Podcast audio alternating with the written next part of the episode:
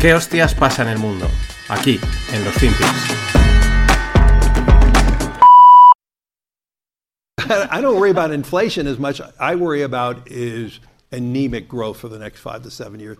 I don't know how we're going to get out of this 2% growth rate. And that's my bigger issue. We're not going to have the fiscal abilities unless we grow to add on more fiscal uh, stimulus. And we're certainly not going to have accommodative central bank behavior for the next few years.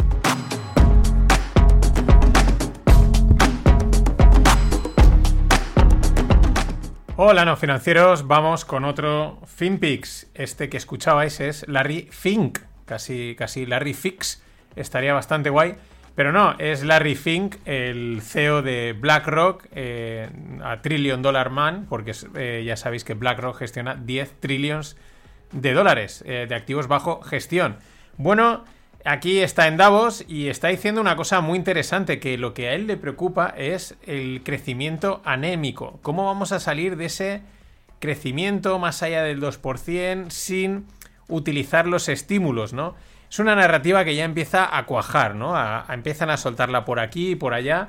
El que, el que hay que crecer poco, ¿no? El que se tiene que crecer lento, que se ha crecido demasiado, que la abundancia ha sido excesiva, la misma que ellos han generado, y ahora eh, lo que venden o lo que intentan colar es que hay que crecer poco, que tenemos que, que, que empobrecernos, ¿no? Que, porque al final dejar de crecer es una manera de decir de, de, empobrecimiento, porque dejas de, de, generar recursos, de generar economía, ¿eh? confórmate con un poco menos, pero yo sigo volando en jet, ¿no? Aunque ahí también dice algo muy interesante, ¿no? ¿Cómo vas a salir de ese crecimiento anémico del 2%? ¿Cómo podemos ir a más? Es como, eh, él prevé, como otros muchos, que en los próximos años pues va a haber un crecimiento estancado, eh, que es una forma de decir que no va a haber crecimiento, que por lo menos se va a mantener plano, y a partir de ahí eh, pues claro, mm, pero ¿cómo conseguir crecer más, ¿no? ¿Cómo seguir ganando dinero mientras vosotros, pobres, eh, decrecéis? Es un poco, yo creo que la tesitura en la que están. Claro, enseguida tira a los estímulos eh, de política monetaria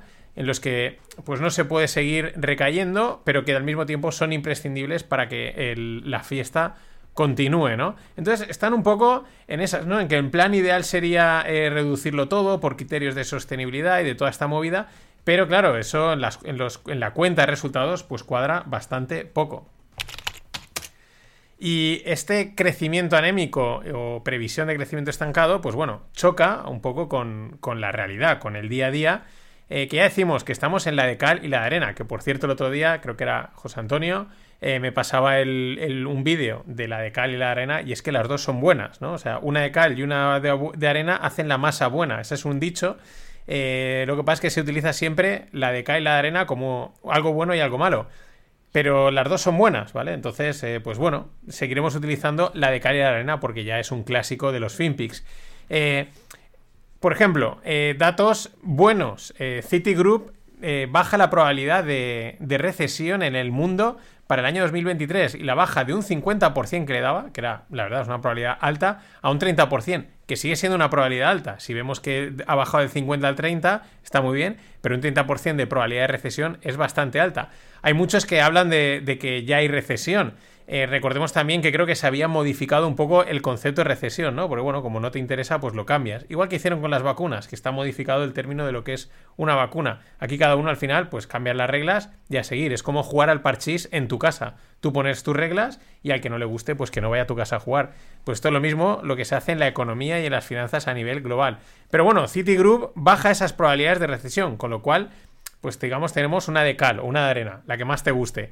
Eh, pero al mismo tiempo, eh, los datos de la economía americana, de, los, de las casas, ¿no? A, nivel de, de, la, gente, eh, su economía personal, pues son malos. ¿Por qué? Pues porque la tasa de ahorro ha caído totalmente. Todo lo que se había ahorrado gracias al COVID, la gente se lo ha pulido, lo cual pues también es lógico. Somos gastadores y sobre todo más los americanos.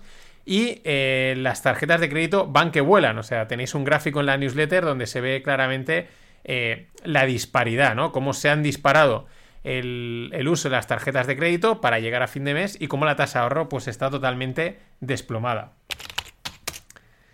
Y en poco en línea de esta situación económica a pie de calle, eh, tenemos los resultados de 3M, que es la empresa de papelería y de otra serie de cosas, ¿no? Sobre todo lo de los post-its, conocidos por los post-its, una gran, si no me equivoco, gran dividendera. Yo no soy de los, no, no controlo tanto, pero es una gran dividendera para aquellos que seáis de ese clan.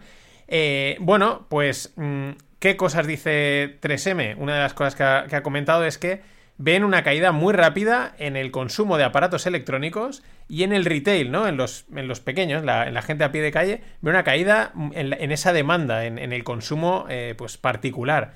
Al mismo tiempo, el propio 3M eh, va a reducir su fuerza, eh, pues, su fuerza laboral en 2.500 empleados.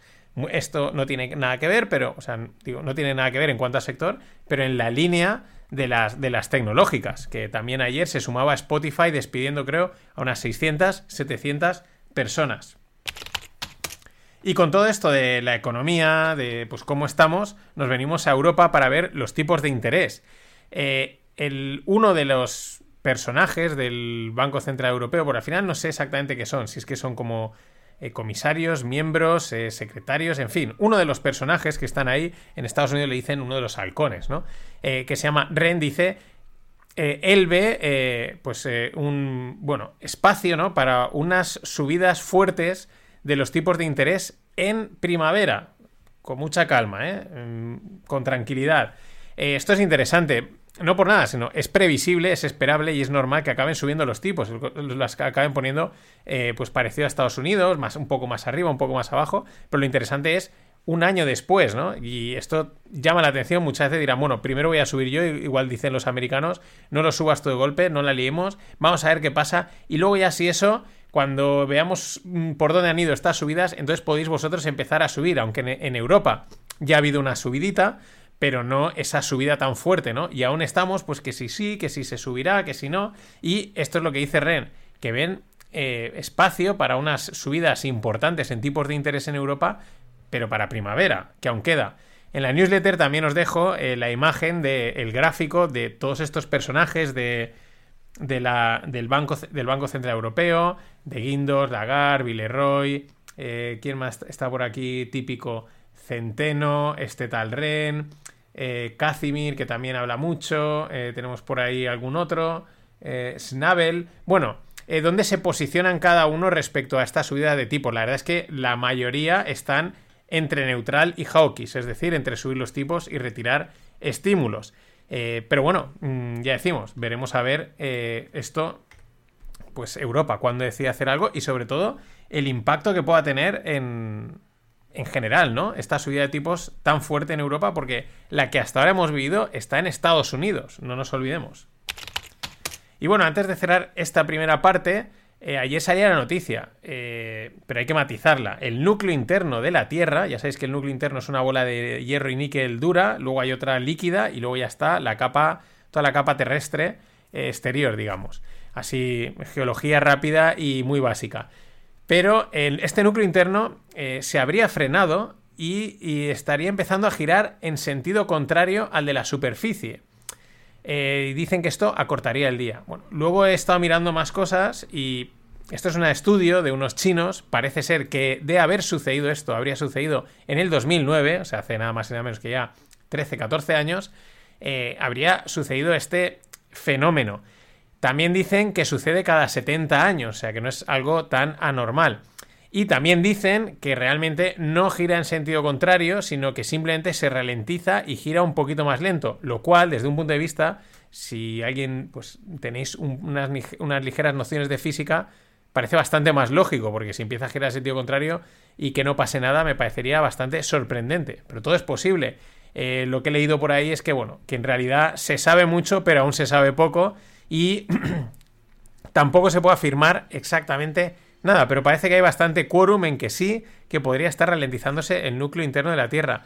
Lo curioso es que mm, no se diga que va a pasar nada, sí, que afectaría los campos eh, magnéticos y que por lo tanto podrían invertirse los polos. En fin, una serie de cosas que dices, estamos sentados en una bomba de relojería, a veces lo si lo piensas, y otra vez dices, bueno, pues no ha pasado nada, hemos llegado aquí a lo largo de miles de, y miles de años, pues seguiremos yendo para adelante.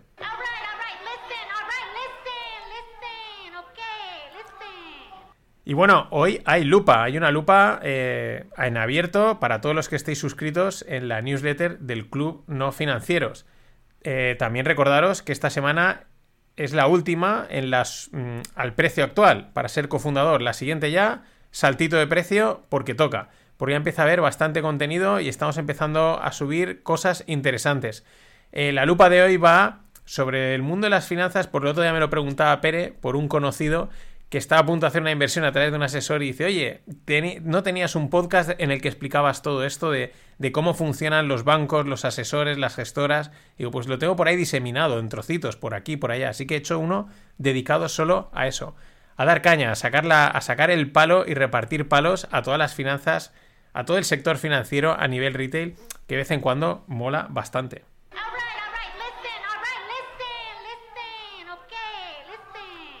Y bueno, cosas que pasan en los mercados. Ayer te contaba lo de la London Metal Exchange, ¿no? Ese glitch que tuvieron, esos problemas en las cotizaciones en un mundo totalmente eh, tecnológico y avanzadísimo, ¿no? Pero bueno, aquí no pasa nada.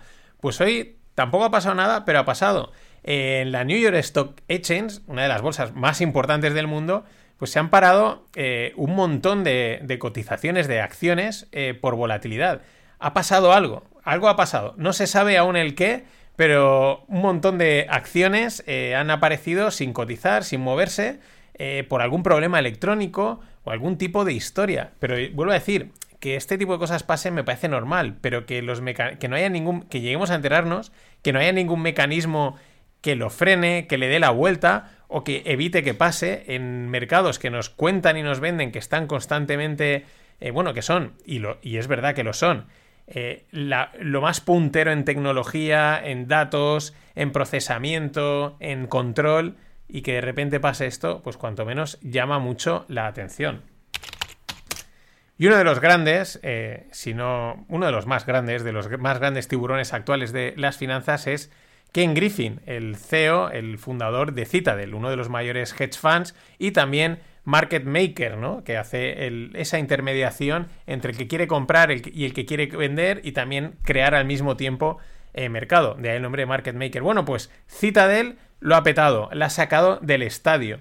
Este año ha hecho 16 billions de beneficio eh, para sus clientes. 16 billions. Y ha batido eh, a la mayor operación nunca que la hizo Paulson. O sea, se ha ido, lo ha superado. La- el tope, el récord de, beneficios lo tenía este John Paulson y ha llegado Ken Griffin y la ha sacado del estadio. Nada más y nada menos que 16 billions. Acordaos que este también era el que les compraba el order flow a los de, o sea, el, el flujo de órdenes al, a los de Robin Hood, de tal manera que cuando la gente iba a comprar una acción, pues ellos sabían qué acción iban a comprar, la compran antes y se la venden y hacen mucho dinerito ahí en esa pequeña transacción, porque es una transacción segura. En fin, tiburones de los buenos y de los grandes en Wall Street, que es que esto va de esto, que no, que no te engañen. Y hablando de Robin Hood y de este tipo de, empresas que dan servicio de, para, a los pequeños para comprar acciones, pues una captura de pantalla que me encontré el otro día por Twitter y me llamaba la atención. Era una orden de compra para, para unas acciones de Tesla, eh, que por 25 dólares, pero aparecía un botoncito que ponía Buy Now, Pay Later. Mejor dicho, Invest Now, Pay Later.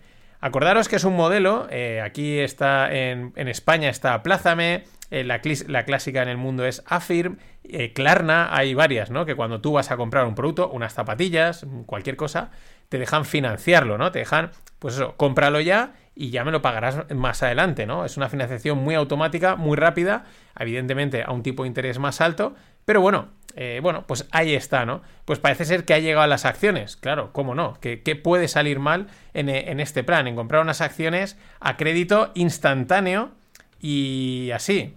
Eh, invest now y pay later. Es una especie de un, una nueva, un nuevo modelo de apalancamiento. Vamos a ver hasta dónde llega, porque este tipo de locuras eh, suelen funcionar muy bien, por lo menos para los que las montan. Luego ya los que palman pasta, pues es su problema.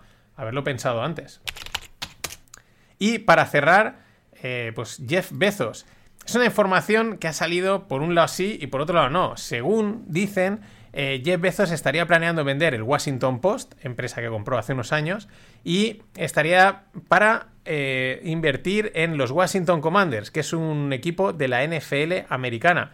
Eh, luego también ha salido por ahí, he leído que si lo habían desmentido, eh, también decían que es que el Washington Post había perdido en dos años 500.000 suscriptores, también lo han desmentido, en fin, el juego de la posverdad, del sí, no, etcétera.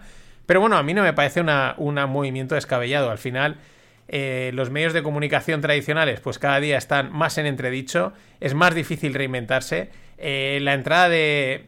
o el auge que ha cogido quizás Twitter como red de información global, pues también pone muy en jaque a todos estos medios que casi lo primero que hacen es ellos publicar y sus periodistas publicar la información ahí, con lo cual es un poco eh, el pez que se muerde la cola. Y oye, pues el fútbol y el deporte pues siempre tiene... es más divertido, eh, llegas, llegas más lejos, comunicas más, vendes más y no me parecería tan loco. Siempre y cuando pues no hagas desastres como el, el que, como el que están haciendo aquí en Valencia. En fin, nada más. Hasta mañana. billions and billions and billions and billions and billions and billions and billions and billions and billions and billions and billions and billions.